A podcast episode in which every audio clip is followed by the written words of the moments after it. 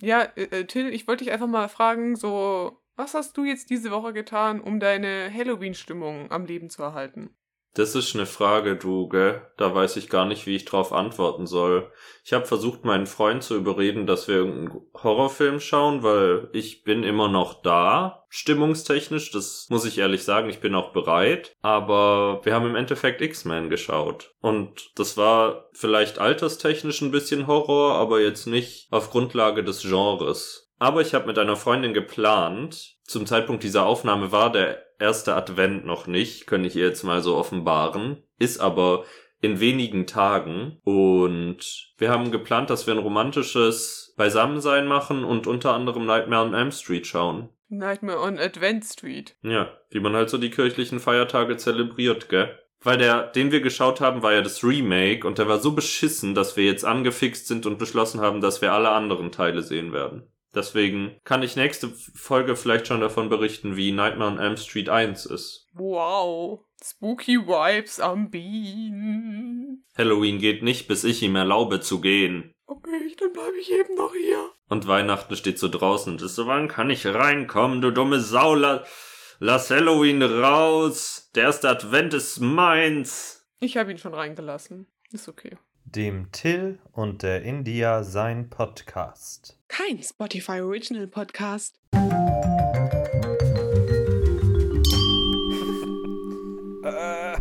Hallo und herzlich willkommen zu dieser brandneuen Episode von dem Till und der India sein Podcast. Letzte Woche haben wir einen einzigen Müllhaufen hingeschissen, der unsere Gehirnreste der letzten 90 Folgen ausgeschüttet hat und jetzt sind unsere kreativen Tanks natürlich wieder komplett aufgeladen und wir sind bereit für eine weitere adventliche Horror Halloween Folge aus dem Hause Fleuchhaus Steinfurt Neuer. Oh, da, da bin ich d'accord. Glaube ich, denke ich. Ich treffe nicht so gerne Entscheidungen in letzter Zeit. Ja, das weiß ich, deswegen haben wir auch so viele Placements angenommen, aber jetzt habe ich mal entschieden, nachdem das die letzten Wochen einfach auch für sehr viel Kritik gesorgt hat, dass wir ein bisschen nur noch auf Geld aus sind, dass es die erste Folge seit längerer Zeit, wo wir gar kein Placement haben werden. Nur, dass ihr das schon mal wisst. Okay, okay. Das heißt, auch wenn in jeglichen Geschichten irgendwelche Markennamen vorkommt, musst du sie irgendwie verschleiern.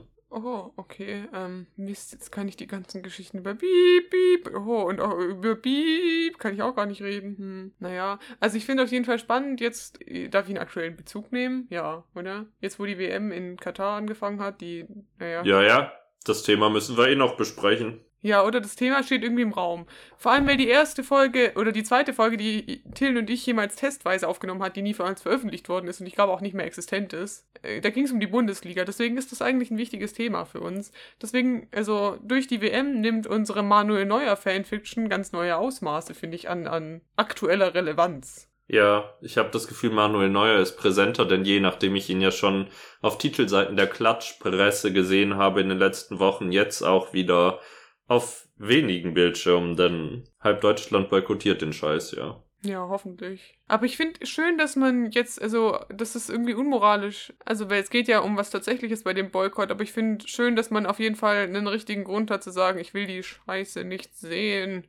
Geh mir weg damit. Ja. Weil das sonst immer Till und mein Problem war, essentially. Ich denke dann nur zurück an die letzte, vorletzte WM. Vorletzte, es gab ja letztes Jahr noch, vorletztes Jahr? Es gab doch eine verschobene irgendwie. Stimmt, die eine war so verschleppt, ne? Ja, ja. Die, wenn die 2020 gewesen wäre. Ja, okay. Da sind wir wieder. Nee, das war aber dann eine EM, weil sonst ist das ein zu naher Rhythmus. Oh, hier sind wir gut informiert. 2018 war auf jeden Fall WM in Russland, glaube ich, und da hat unser gesamtes Studienprojekt gemeinsam ein Deutschlandspiel geschaut und India und ich sind in einen anderen Raum gegangen, um privat persönlichen Spaß zu haben, was nichts Sexuelles bedeutet. Es hat sich irgendwie komisch angehört, als es gemeint war. Wir hatten wirklich. Vielleicht hat es das aber auch bedeutet. Nee, also ich würde das hier einfach mal verneinen, um mir mal überhaupt keinen Gerüchten Platz zu bieten. Es war. Mm -mm, mm -mm. Das ist tatsächlich ein Thing einfach gewesen. Schön. D deswegen wurde ich in den letzten Tagen ein bisschen nostalgisch und musste ein bisschen an Till denken, weil überall, ähm, also nicht überall die WM lief, aber immer wieder Leute geredet haben drüber ja, schaust du die WM? Ja, nee, ich habe ein schlechtes Gewissen. Oh, dann doch, doch ich werde sie trotzdem schauen. Und ich dachte nur an mich und Till, wie wir privat persönlichen Spaß hatten. In anderen Räumen, während Deutschland den Ball ins Rollen brachte. Und damit meinen wir an diesem Abend aus der WM rausgeflogen ist. Stimmt. Denn das war das Spiel. Und ich glaube, wenn diese Folge hier online kommt, ist durchaus möglich, dass Deutschland schon wieder aus der WM rausgeflogen ist. Denn ich bin wirklich schlecht informiert, aber ich habe mich sehr gefreut, dass es anscheinend scheiße läuft. Ich glaube, bis jetzt haben sie nur einmal gespielt, oder? Und haben halt verloren. Ja. Aber anscheinend können sie, wenn sie das zweite Spiel auch verlieren, auch jetzt schon rausfallen aus der Gruppe. Ach, bla bla. Und es nervt mich auch. Ich freue mich ein bisschen, wenn Deutschland rausfliegt, weil dann noch weniger Leute Anlass haben, das anzuschauen. Aber ich sehe jetzt schon kommen, dass Leute dann so scheinheilig sind und sagen, ja, also ich schaue die WM gar nicht an, das, ähm, das kann ich nicht unterstützen. Und sie sind einfach nur fertig mit Deutschland spielen und Mhm. da finde ich schon fast konsequenter unsere gemeinsame Freundin, die ich hier nicht namentlich erwähnen will, die jedes einzelne Scheißspiel dieser WM mit irgendwelchen komplett random Ländern, ich glaube gestern war Südkorea gegen Thailand oder so, also es war auf dem Niveau von wie relevant es für uns hier ist. Und sogar das hat sie angeschaut. Und ich finde absolut verwerflich, was sie tut, aber sie zieht's wenigstens durch. Sie committet zu dem Bit einfach.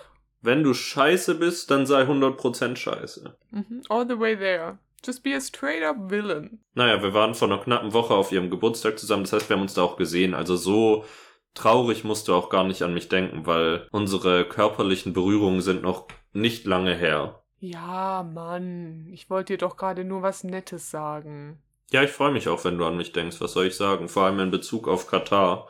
Wenn das die Konsequenz von der Kacke ist, dann freue ich mich. Sonst habe ich leider keine relevanten Fußballgeschichten irgendwie mehr. Bis auf, dass ich halt Leute böse angucke und sag so, mm -mm, mm -mm, nicht schauen, mm -mm. Und ich habe recht. Das ist richtig. Du wirst es auch bei jeder anderen WM machen, aber inzwischen habe ich das Gefühl, jegliche Vereinigung, die daran beteiligt ist, ist auch einfach so ein Kackhaufen, dass es völlig in Ordnung ist, das für immer zu canceln. Wenn ich an die Macht in Deutschland komme, werde ich Menschen anstellen, die nationsweit Fußbälle zerstechen. Und dann gibt's ein Verkaufsverbot und dieser Sport wird verschwinden, als hätte es ihn nie gegeben. Und dann muss er durch so eine komische Underground-Sportart ersetzt werden. Ich finde auch, also Fußball könnte man irgendwie auch spannender gestalten. Weil ich meine, ähm, wir hatten jetzt wirklich lange einfach diesen flachen grünen Rasen gehabt. Ich fände es viel spannender, wenn da ein paar kleine Hügel oder Hindernisse noch drauf sind. Wie bei die wilden Kerle. Oder 3D Adventure Golf. Ja. Das fände ich witzig, ist eine Idee. Und man musste so durch Sachen durchschießen auch. Das würde so ein bisschen mehr Agility da reinbringen. Und dann fände ich es vielleicht auch spannender zu sehen. Wahrscheinlich nicht. Aber der, der Wille zählt. Es wäre ein bisschen spannender, aber immer noch.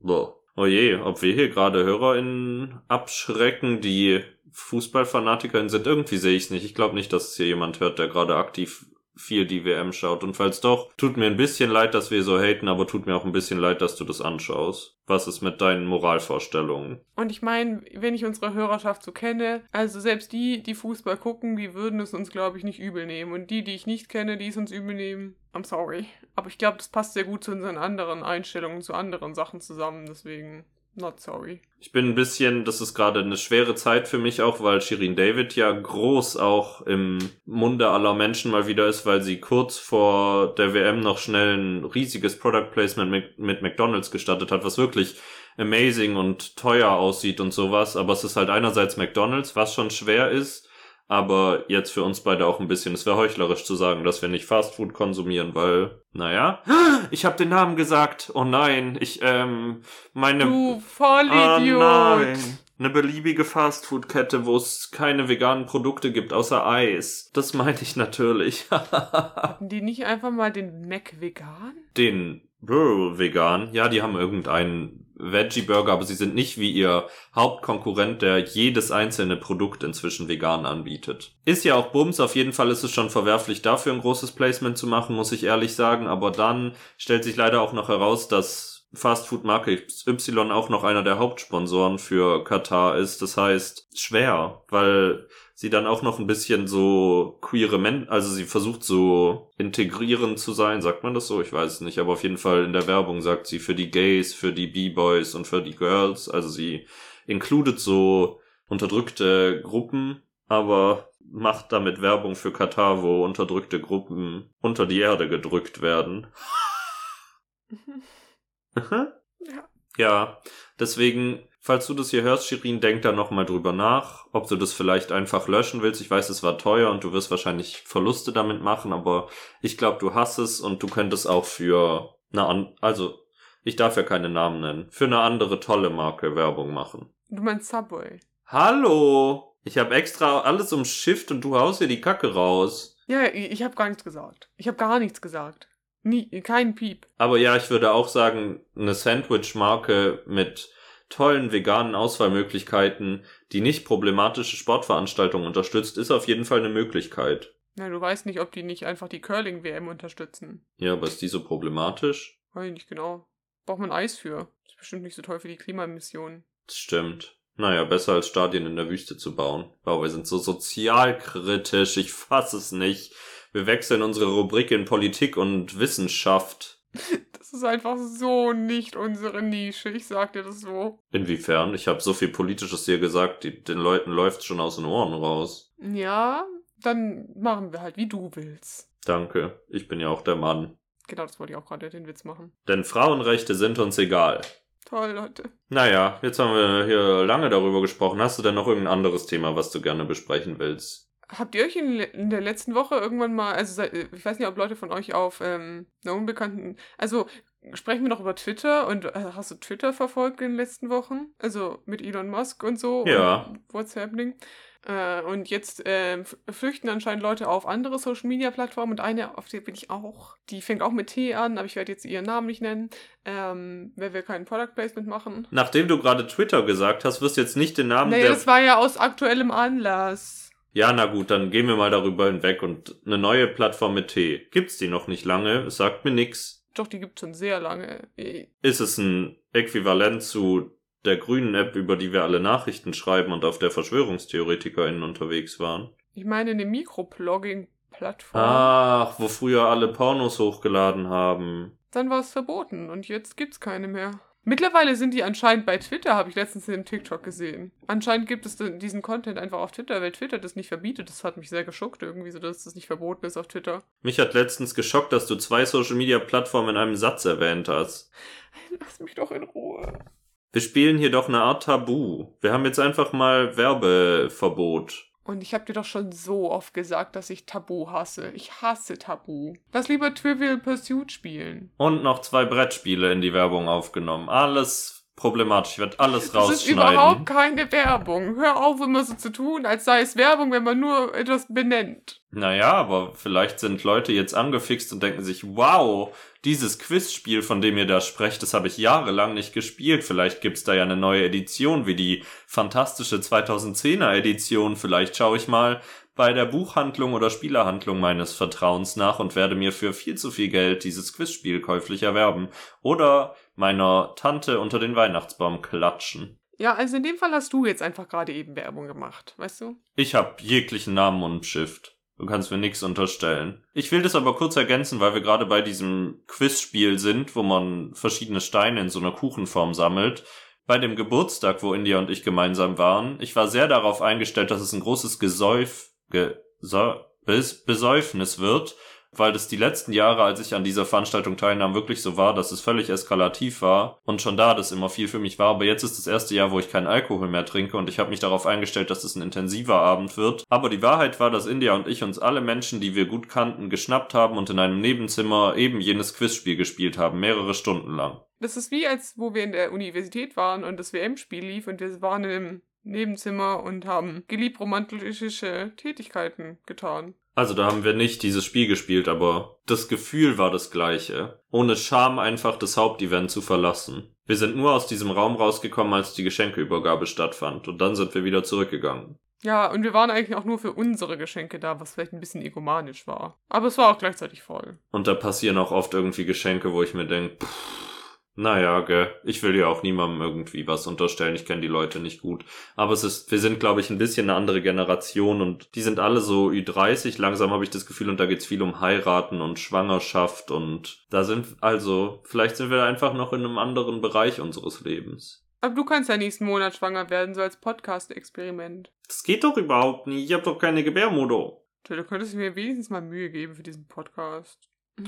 Auf jeden Fall. Trendet auf Tumblr seit Wochen. Du hast den Namen ja gesagt. Auf jeden Fall trendet auf jener Mikroblogging-Plattform seit ein paar Tagen ein Film von Martin Scorsese, der heißt Goncharov und ist aus den 70er Jahren. Und ähm, es gibt wirklich viel Fanart zu diesem Film und Diskussionen über den Inhalt dieses Films. Und ich war am Anfang so, hä? Woher kommt es? Aber es passiert auf meinem Tumblr-Dashboard immer wieder mal, dass irgendwelche random Mediensachen auf einmal anfangen zu trenden. Aber in dem Fall war ich so noch nie im Leben gehört und ich und Till haben uns intensiv mit Mediengeschichte befasst. Also im, im Rahmen unseres Studiums. Und dieser Film ist noch nie im Leben gefallen und irgendwie sollte dieser Film ja schon mal gefallen sein, wenn er tatsächlich von Martin Scorsese ist.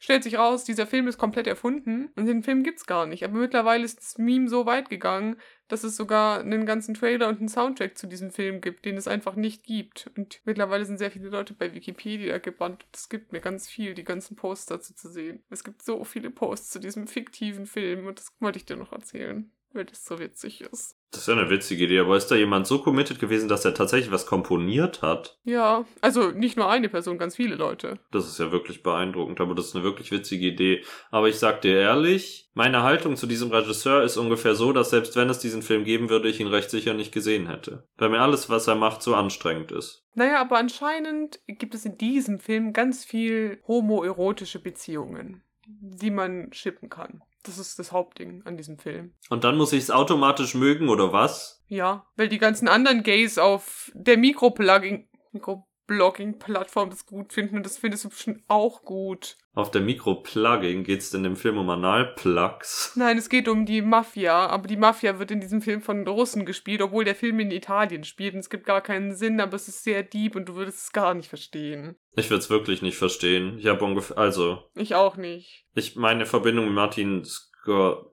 ich glaube, man nennt ihn Scorsese, ehrlich gesagt, aber ich weiß es auch einfach nicht. Ich hätte es auch so ausgesprochen wie du, aber ich meine, in den letzten Jahren das gelernt zu haben. Bla bla, auf jeden Fall habe ich Silence von ihm gesehen mit Andrew Garfield. Und Andrew Garfield finde ich wirklich toll und lieb ihn. Aber der Film, du da, boah, also da war mein Gehirn wirklich außerhalb dieses Levels. Es war mir zu viel. Aber ich habe neulich ein Interview auf TikTok gesehen. Ich habe den Namen gesagt. Schönen Tag noch. Ja, Hals Maul. Das ist wirklich gemein.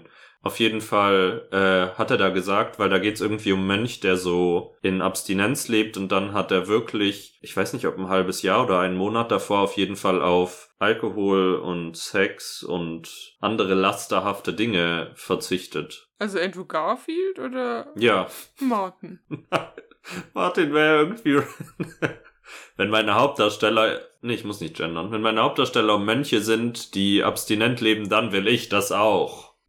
Dann versteht ihr die besser. Fand ich spannend. Und irgendwie denke ich mir manchmal beeindruckend bei sowas und gleichzeitig denke ich mir so, ist jetzt auch nicht so schwer. Ein Mönch zu sein. Nee, ohne Alkohol zu leben oder sowas. Ich weiß ja nicht nichts über das Sexualleben von Andrew Garfield, aber ich weiß nicht. Also jetzt einen Tja, Monat. Also, du machst dir keinen Begriff. Hast du Insider-Infos über Sexualverhalten von Andrew Garfield? Das kann ich jetzt nicht preisgeben. India, ich fass es ja nicht. Ist das der Boyfriend, den du uns all die Jahre ver, ver, verborgen hast? Versteckt, geheim gehalten hast? Vorenthalten hast? Das war das Wort, was ich gesucht habe. Ja, ich meine, ist natürlich sehr privat, weißt du. Der will es auch nicht, dass man das so an die große Glocke hängt. Ja, das verstehe ich. Vor allem in der Zeit, wo er seine Fake-Beziehung mit Emma Stone hatte, ne? Da wart ihr ja eigentlich schon zusammen, als du. Als er noch in seinem Spider-Man-Vertrag drin war. Und du warst halt 17, das heißt, da waren sowieso einige problematische Dinge am Bean. Der ist auch einfach wirklich nicht jung. Und schätze es, ich glaube, der ist 41, Oh, wenn ich das richtig in meinem Kopf habe. Das ist eine Behauptung, aber er ist auf jeden Fall älter, als man denkt. älter als wie man denkt. Nicht als wie, das habe ich nicht gesagt, unterstell mir nicht sowas Schlimmes. Was soll ich sagen? Ich mag ihn und ich mochte auch teilweise seine Spider-Man-Filme und ich hoffe, dass er irgendwann zurück zu Spider-Man kehrt, obwohl ich Tom Holland auch gerne anschaue. Bla bla bla. Ich kann sagen, in dem Film, den ich diese Woche angeschaut habe, für Vom Winde verschmäht, haben weder Tom Holland noch Andrew Garfield mitgespielt und für ihre Karriere war es wahrscheinlich besser so.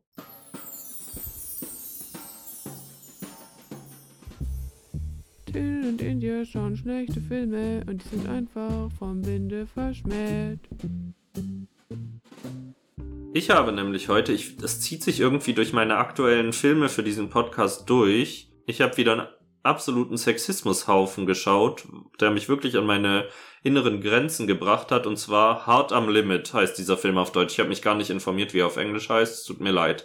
So, India. Wir haben ja letzte Woche schon besprochen, dass Ice Cube eine der HauptdarstellerInnen dieses Films ist. Ah ja, Welches Genre siehst du denn dann für diesen Film? so eine Actionkomödie. Könnte man denken, ist es aber gar nicht. Es ist stattdessen nur Action und keine Komödie. Macht er dann wenigstens ein paar Witze? Ja, nee, es kommen so coole Sprüche, wo man vielleicht schmunzeln müsste. Ja, so, so habe ich mir das vorgestellt. Ja, aber nur wenn man die Zielgruppe wäre. Also, ich lach sowieso nicht regelmäßig bei Filmen, aber hier habe ich eher Minus gelacht. Ich habe geweint.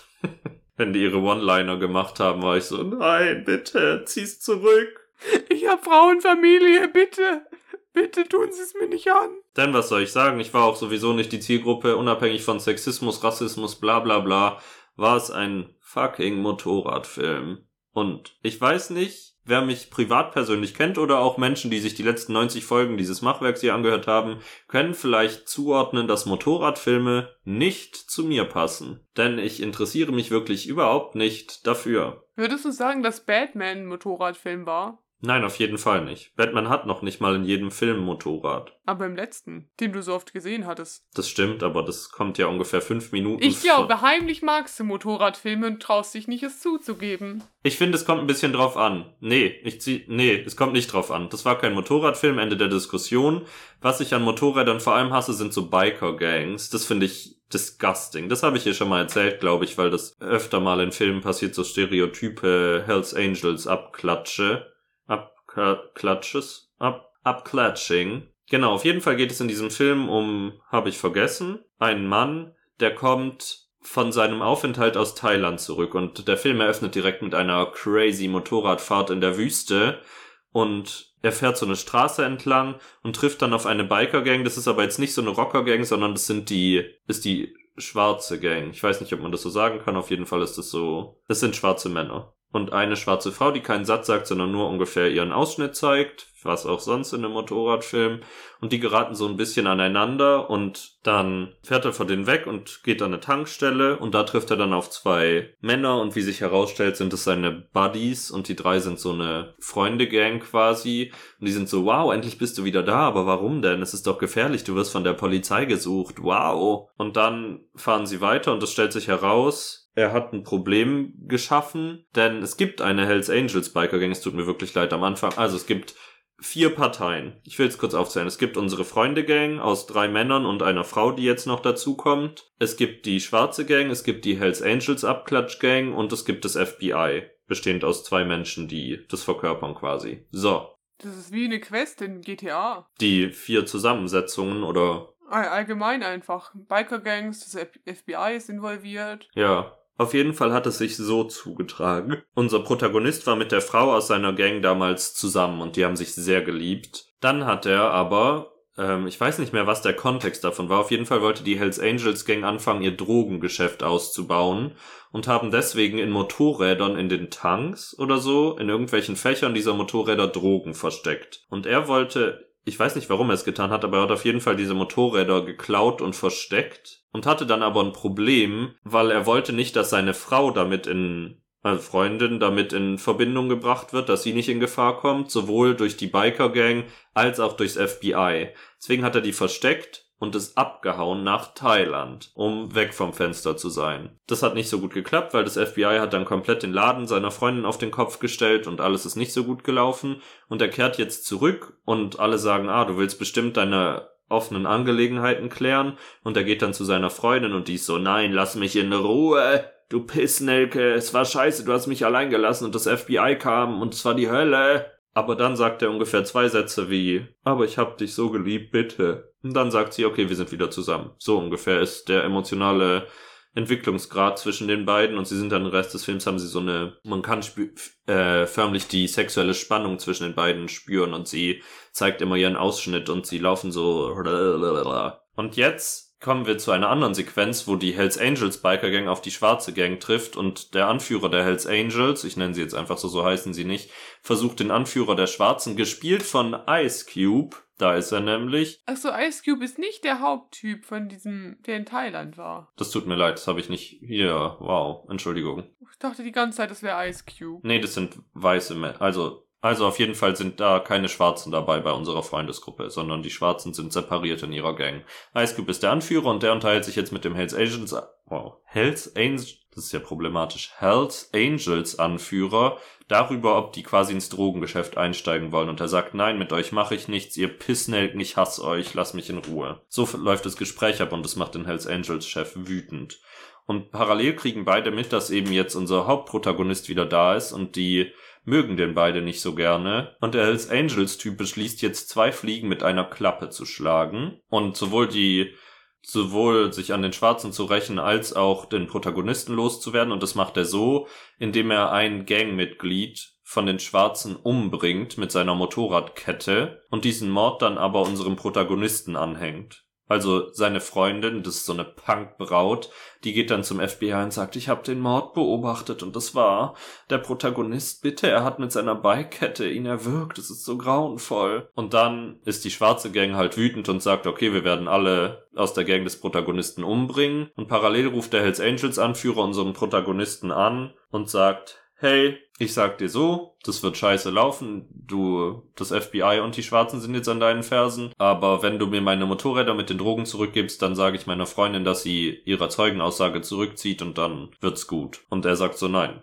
du Schwein, das werde ich nicht machen, das gibt gar keinen Sinn. Und dann fliehen unsere ProtagonistInnen quasi die ganze Zeit vor allen beteiligten Parteien. Also sie werden von der schwarzen Gang verfolgt, vom FBI. Die Hells Angels halten sich so ein bisschen zurück und sind einfach nur gemeine, böse Menschen. Das spitzt sich dann immer mehr zu und irgendwann kommt es zu einer Verfolgungsjagd. Die schwarze Gang findet nämlich unsere Freundin und dann teilen die sich so auf, dass am Ende nur noch unser Protagonist und Ice Cube zusammen Motorrad, also nicht zusammen Motorrad fahren, sondern eine Verfolgungsjagd haben. Und die ist dann sehr episch und findet auf einem Zug statt und in einem Zug und alles ist crazy. Und dann fällt Ice Cube hin auf den Gleisen und verhakt sich mit seinem Motorrad und der Zug naht heran. Und man könnte jetzt denken, unser Protagonist nutzt diese Chance, um ihn loszuwerden, aber er rennt hin in einem völlig unrealistischen Zeitraum und rettet Ice Cube von den Gleisen und rettet ihm somit das Leben. Und da sagt Ice Cube, hä? Hier passt doch irgendwas nicht zusammen. Der soll meinen Bro umgebracht haben, aber jetzt rettet er mir des Lebens, der wirkt für mich nicht wie ein Mörder. Und dann sind alle so, ja egal, lass ihn trotzdem weiter jagen und auf ihn schießen, wir müssen rausfinden, was er getan hat. Mhm. Und jetzt, das FBI fährt immer rum und verfolgt Spuren, die bestehen aus einem Typen und einer Frau. Der Typ ist ein sexistischer Mansplainer und seine Kollegin ist eine coole Person und merkt, dass da was nicht stimmt und kriegt das Gefühl, der Protagonist wirkt auf sie auch nicht wie ein Mörder, irgendwas ist hier faul und er ist so, du bist dumm wie Brot, ich habe recht, er war es. Lieblingsperson auf jeden Fall. Und dann sind die Protagonistinnen so, lass einfach nach Mexiko fahren, da sind wir sicher und dann entgehen wir dem Problem forever. Aber unser Hauptprotagonist ist so, nee, ich muss das ein für alle Mal klären, sonst fühle ich mich nicht mehr sicher. Ich mach das alles auf einmal und er bestellt dann quasi sowohl das FBI als auch die schwarze Gang nach LA in das Geschäft seiner Freundin und ruft dann den Hells Angels Anführer an und sagt, hey, hier morgen um 15 Uhr kannst du in das Geschäft kommen, dann gebe ich dir deine Bikes zurück. So, das heißt quasi, er will alle offenbaren, damit alle voneinander wissen und er aus, seinen Hals aus der Schlinge kriegt. Dann freundet er sich irgendwie mit den Schwarzen an, also da ist dann irgendwie der Krieg vorbei, weil die ihm langsam glauben, dass das nicht wahr ist und er sagt, ich überzeuge euch und sonst könnt ihr mich immer noch abknallen. Das heißt, die sind dann quasi als Begleitschutz dabei. Es ist aber sehr wild, weil die inzwischen alle von der Polizei gesucht werden. Also es ist sehr schwierig, nach LA reinzukommen, weil überall Straßensperren sind und sie müssen dann viele Tricks anwenden. Unter anderem fahren sie hinten in einem LKW mit. So, also es ist ganz verrücktes, wildes Zeug. Auf jeden Fall sind sie dann in LA und man denkt, hä, aber warum kommt der Hells Angels Typ denn nicht? Aber es ist ein Plot-Twist. Denn jetzt stürmen, stürmen die beiden FBI-AgentInnen rein und man denkt, da ja, die sind da, dann sehen direkt gleich die Übergabe. Aber plötzlich schießt der Macho-FBI-Mann auf seine Kollegin und es offenbart sich, dass er der Hauptdrogenboss ist und mit dem Hells Angels Anführer zusammenarbeitet und die ganze Zeit böse war und sagt, ihr dachtet doch nicht wirklich, dass ich darauf hereinfall und dann kommen die Hells Angels rein und alle sind so, haha, gebt uns die Motorräder Blablabla. aber es kommt zu einem dramatischen Kampf, in welchem quasi alle Hells Angels sterben und die Schwarzen kämpfen auf der Seite unserer Protagonistin, die Freundin unseres Protagonisten sowie die Goth-Freundin von Hells Angels Anführer haben so ein persönliches Frauenduell. Das fand ich ganz cool. Das war irgendwie emanzipiert und war auch cool inszeniert. Also das ist den Männern nicht irgendwie unterlegen gewesen oder so. Das war fortschrittlich, fand ich. Und dann steht die FBI-Agentin wieder auf und sagt, kugelsichere Weste, du Opfer, und bringt dann ihren Kollegen um. Also der wird auch außer Gefecht gesetzt und dann findet eine dramatische Verfolgungsjagd von unserem Protagonisten und dem Hells Angels-Führer durch LA statt, die wirklich ausgesprochen penetrant ist und wo ich mir denke, da werden je alle Menschen hunderttausendmal gestorben, weil das so unrealistisch ist, wie schnell die dadurch fahrenden Verkehr cruisen und über Straßenabsperrungen Genau, und dann endet der Film und alle sind glücklich und dann fahren sie trotzdem nach Mexiko und sind froh und alle haben überlebt, außer die Hells Angels und der FBI-Agent und das ist das Ende des Films. Das war wild. Es war toll, weil viele Motorradsachen konnte man einfach wegspulen, weil wirklich gar nichts passiert ist, aber es war gegradet. Das, ich weiß nicht, was das war. Das war wie ein Musikvideo von 2005 gegradet. Es war so doll gesättigt und komische, unechte Farben irgendwie. Das war ganz unangenehm. Ich glaube, das ist wirklich eine GTA-Mission. Ja, es ist wirklich eine GTA-Mission, nur schlecht. Die sind nicht auch, die sind nicht besser. Ich sagte das. Ja, da waren manche coolen Sachen drin, hatte ich das Gefühl, sowohl mit Motorrädern als auch kameratechnisch. Da haben mir manche Sachen imponiert. Aber insgesamt sah alles so scheiße aus, dass es es nicht aufwiegen konnte und ich also ich glaube, wenn man spezifisch die Zielgruppe für Motorräder und ein veraltetes Frauenbild ist und coole One-Liner von irgendwelchen stark heterosexuellen Männern, dann ist dieser Film vielleicht was, aber sonst sehe ich wirklich niemandem, niemanden, dem das gefallen könnte, weil es wirklich wenig Gutes daran gibt, was, also es hat mich wirklich vor allem der Sexismus hat mich wirklich aktiv genervt, wie da dieses Frauenbild ausgelebt wird, dass Frauen nicht selber fahren dürfen, sondern immer hinten bei den Männern drauf sitzen und immer in Gefahr sind. Also es, mm. es hat mir nicht so gute Vibes gegeben. Und da hat sich wieder so gezogen. Ich habe wieder so oft geschaut, wie lange der noch dauert, obwohl er wirklich nicht lang ist. Also kann man machen, muss man aber nicht. Das ist meine Haltung zu diesem Film. Willst du ihn mal schauen? Nö. Es gibt ihn auf Net es gibt ihn auf Netflix, also der läuft nicht weg, falls du zwischendurch mal denkst, jetzt in der Weihnachtszeit so ein schöner sommerlicher Motorradfilm. Ja. Ich glaube, ich weiß ganz genau, welche GTA-Mission ich nochmal spielen könnte, um so ähnliche Vibes zu kriegen. Also passe ich. Ja, dann mach doch. Ist mir egal. Dann machen wir mal wieder bei dir weiter. Nachdem bei mir veraltete Sexismusfilme ähm, momentan Thema sind, kriegst du weiterhin Horror, nee. was auch sonst. Dieses Mal aus dem Jahr 2012 den Film Apparition, Dunkle Erscheinung. Das klingt schon so furchtbar. Ich will das nicht mehr. Ich kann das nicht mehr. Aber der ist wirklich kurz, 83 Minuten. Also da, das ist ja fast eine Serienfolge von Game of Thrones oder so. Also eine lange Serienfolge. Was auch immer, auf jeden Fall.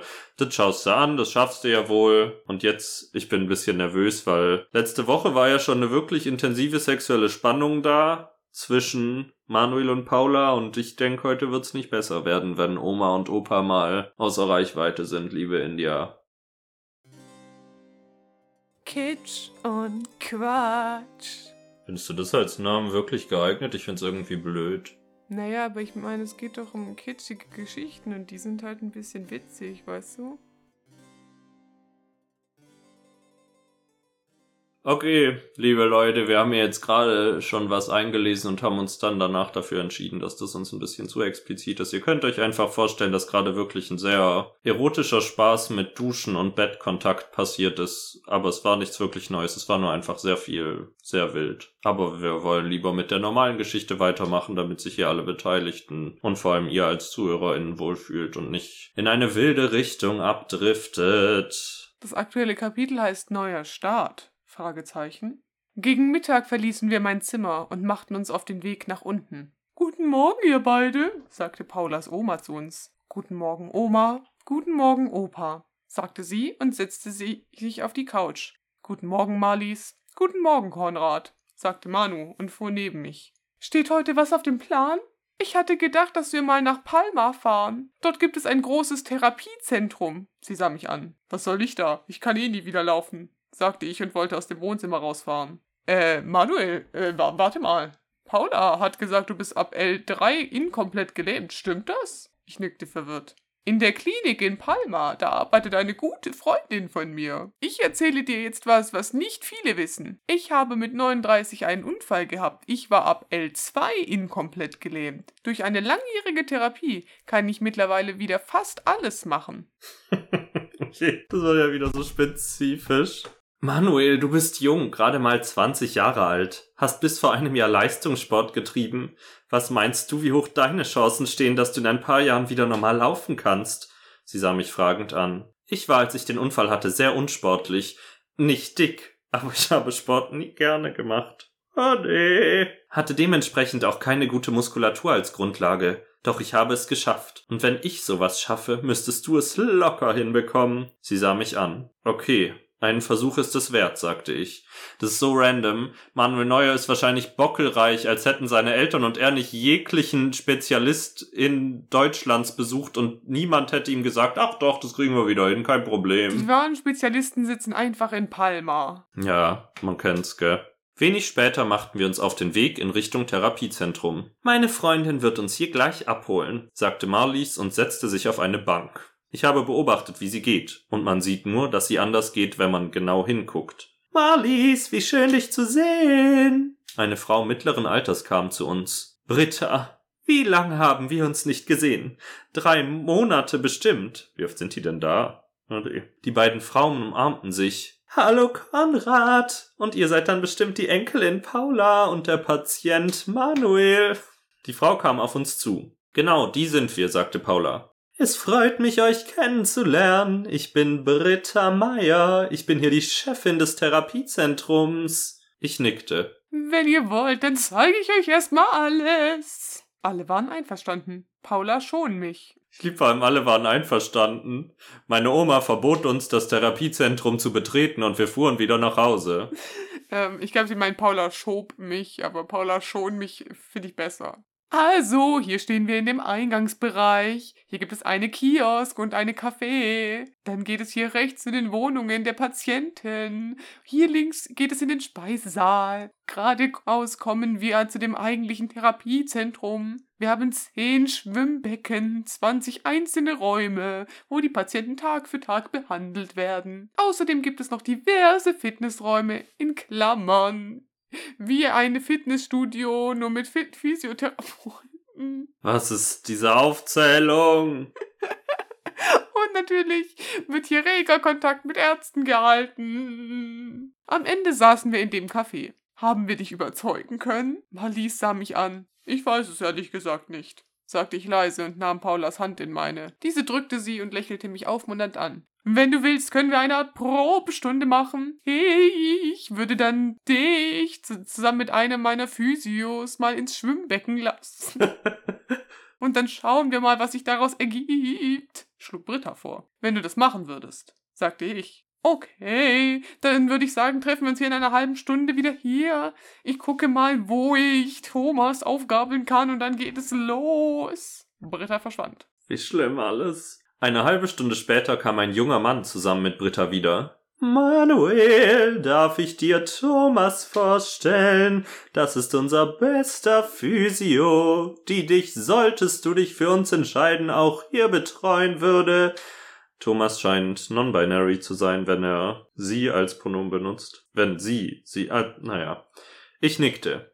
Hallo, sagte ich. Hey, also wie gesagt, werde ich jetzt mit dir ins Schwimmbecken steigen. Möchtest du, dass jemand mitkommt oder lieber nicht? Er schar mich an. Paula soll mit, sagte ich sofort und spürte ihre Hand an meiner Schulter. Okay, dann kommt mal ihr zwei, sagte er zu uns und ging vor. Wir warten hier auf euch, rief Marlies uns noch hinterher. Hier könnt ihr euch umziehen. Ich glaube, es ist einfacher, wenn du dir auch Schwimmsachen anziehst, sagte Thomas zu Paule. Diese nickte. Erst jetzt bemerkte ich die Tasche, die Paula die ganze Zeit mit sich trug. Du wusstest es? Ich sah sie an. Nein, meine Oma sagte, ich sollte uns Schwimmsachen einpacken. Jetzt ergibt es auch Sinn. Ich nickte. Als wir den Nassbereich, als wir den Nassbereich betraten, wunkt, wunk, ich schrei. Als wir den Nassbereich betraten, wunk Thomas uns zu sich. Also ich habe mir gedacht, dass du dich erstmal da am Beckenrand festhältst und dich ausprobiere, bis wohin du noch was spürst, okay? Er sah mich fragend an. Ich nickte. Als ich im Wasser war, setzte Paula sich an den Beckenrand und sah mir zu. Ich nehme jetzt deine Füße, sagte er. Ich spürte nichts. Spürst du das? Ich schüttelte den Kopf. Anscheinend fuhr mir irgendetwas an meinem Bein hoch, denn langsam kribbelte alles. Halt! Sagte ich energisch. Was ist los? Er sah mich an. Ich spüre im Bein ein Kribbeln, sagte ich. Ja? Er tastete sich heran. Ich nickte. Ja, genau da. Das ist mehr, als ich erwartet habe. Das ist die Mitte deines Schienbeins, sagte er lächelnd. Oh man, was ist das hier wieder? Nach ungefähr zwei Stunden waren wir wieder trocken. Die Therapie hat funktioniert. Wir haben nichts mehr gesoffen. Wir haben in dem Film von Martin Scorsese mitgespielt mit Andrew Garfield. Und fuhren zusammen mit Thomas Richtung Café. Dort saßen Paulas Großeltern zusammen mit Britta. Und Marley sah uns an. Also mit dem, was ich gesehen habe und auch was er gefühlt habe, können wir hier arbeiten. Es wird ein harter Weg werden, doch ich bin ziemlich zuversichtlich. Dadurch, dass Manuel Leistungssport betrieben hat und er eine sehr gute und ausgeprägte Muskulatur, nur wird es einfacher als gedacht. Okay. Was schätzt du, wie lange eine Therapie dauern wird? Genau Prognosen werde ich nicht geben, aber wenn du täglich trainierst und den Willen hast, kannst du mit zwei bis vier Jahren rechnen. Es wäre ein Traum, in vier Jahren wieder richtig laufen zu können, sagte ich mit Tränen in den Augen. Paula nickte. Überlege es dir in Ruhe. Marlies hat meine Nummer. Wenn du es dir überlegt hast, kannst du dich melden. Ich würde mich freuen. Dann verließen wir das Therapiezentrum. Wollen wir was essen gehen? Paula sah uns fragend an. Gerne, sagte ich. Auch Marlies und Konrad stimmten zu. So fuhren wir in die Innenstadt von Palma und aßen dort in einem kleinen Café Mittag. Nachmittags gingen Paula und ich zusammen an der Strandpromenade spazieren. Und? Hast du es dir überlegt? Sie sah mich fragend an. Ich denke, ich werde das machen. Ich meine, wenn ich eine Chance habe, dann hier in Palma, sagte ich zu ihr und zog sie zu mir. Sie setzte sich auf meinen Schoß und ich schloss meine Arme um sie. Aber dir ist bewusst, dass ich nicht die ganze Zeit hier bei dir bleiben kann, oder? Sie sah mich an. Ich weiß. Ich will auch gar nicht, dass ihr alle hier seid. Ihr sollt euer Leben weiterleben, sagte ich leise und drückte mein Gesicht in ihre Haare. Oh. Woher kommt das jetzt? Sie, sie wird doch bezahlt, da zu sein. Eben, er könnte sie doch auch einfach fest anstellen. Also. Sie ist doch fest angestellt. Ja, aber vielleicht hatte sie einen befristeten Vertrag. naja, gell. Das war der Cliffhanger für heute. Ich hoffe, ihr verzeiht uns den fehlenden Sexy-Teil, aber ich würde sagen, diese Therapiestunde war mindestens genauso anregend für alle Beteiligten. Und dann würde ich sagen, kommen wir jetzt zum letzten Scheiß.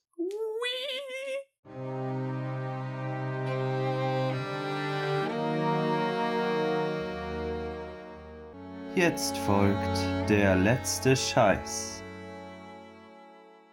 Ich bin so froh, dass wir jetzt zum letzten Scheiß kommen. Hast du ein Lied vorbereitet oder was? Ja, also natürlich schaue ich das jetzt nicht auf Spotify nach, aber ich habe, also bei uns hier in Deutschland Süd gibt's gerade eine Rollschuhbahn statt einer Schlittschuhbahn und da läuft deswegen immer wieder so, so funky Musik und seitdem habe ich höre ich auf Spotify so eine Roller Rink Playlist und da ist ein Song von Snoop Dogg drin und Justin Timberlake. Wow. Der ist Science und das ist ein Hit und ich weiß gar nicht, woher das kommt. Viel Spaß damit. Dass Snoop Dogg mal auf dieser Playlist landet, das hatte ich aber auch nicht erwartet. Nachdem Pitbull schon drauf war, ist die Rap-Elite jetzt auf jeden Fall angekommen. Sonst hätten wir irgendwann mal California Girls hinzufügen müssen oder so. Naja, ich werd, ich hab, hab ein bisschen geschlafen und hab das irgendwie übersehen. Also ich habe es mal angehört vor 18 Jahren und hab gedacht, nee, irgendwie nicht das Wahre. Aber Ava Max hat schon erste Singles ihres neuen Albums rausgebracht, was Diamonds and Dance Floors heißt. Und übrigens am 27. Januar nächsten Jahres, also meinem Geburtstag, erscheinen wird. Man kann es nicht fassen. Ähm, auf jeden Fall ist die aktuelle Single Million Dollar Baby. Oh. Das will ich auf die Playlist packen. Magst du das nicht? Doch, aber das klingt so nach Ava Max irgendwie. Ach so, ja, alles klingt nach Ava Max, aber irgendwie, ich weiß nicht, ich finde sie gar nicht so schlimm, wie ich dachte. Ich finde sie eigentlich auch nicht schlimm. Ich finde, sie hat für mich einfach nur keine Persönlichkeit. Ja, aber vielleicht ändert sich das ja jetzt mit diesem Album. Nachdem Maybe You're the Problem ja schon ein wirklich fantastischer Hit war, jetzt eben auch Million Dollar Baby auf der Playlist und ich würde sagen, damit beenden wir den Spaß hier heute. Ich hoffe, ihr hattet eine gute Zeit, mindestens genauso gut wie wir und vielleicht schaut ihr alle mit mir zusammen Nightmare on Elm Street und dann sprechen wir gemeinsam hier darüber. Oder ihr schaut mit mir den komischen Film, wo Till nicht sagen konnte, wie der heißt. Apparition. App Apparition, Apparition. glaube ich. Bis nächste Woche. Tschüss.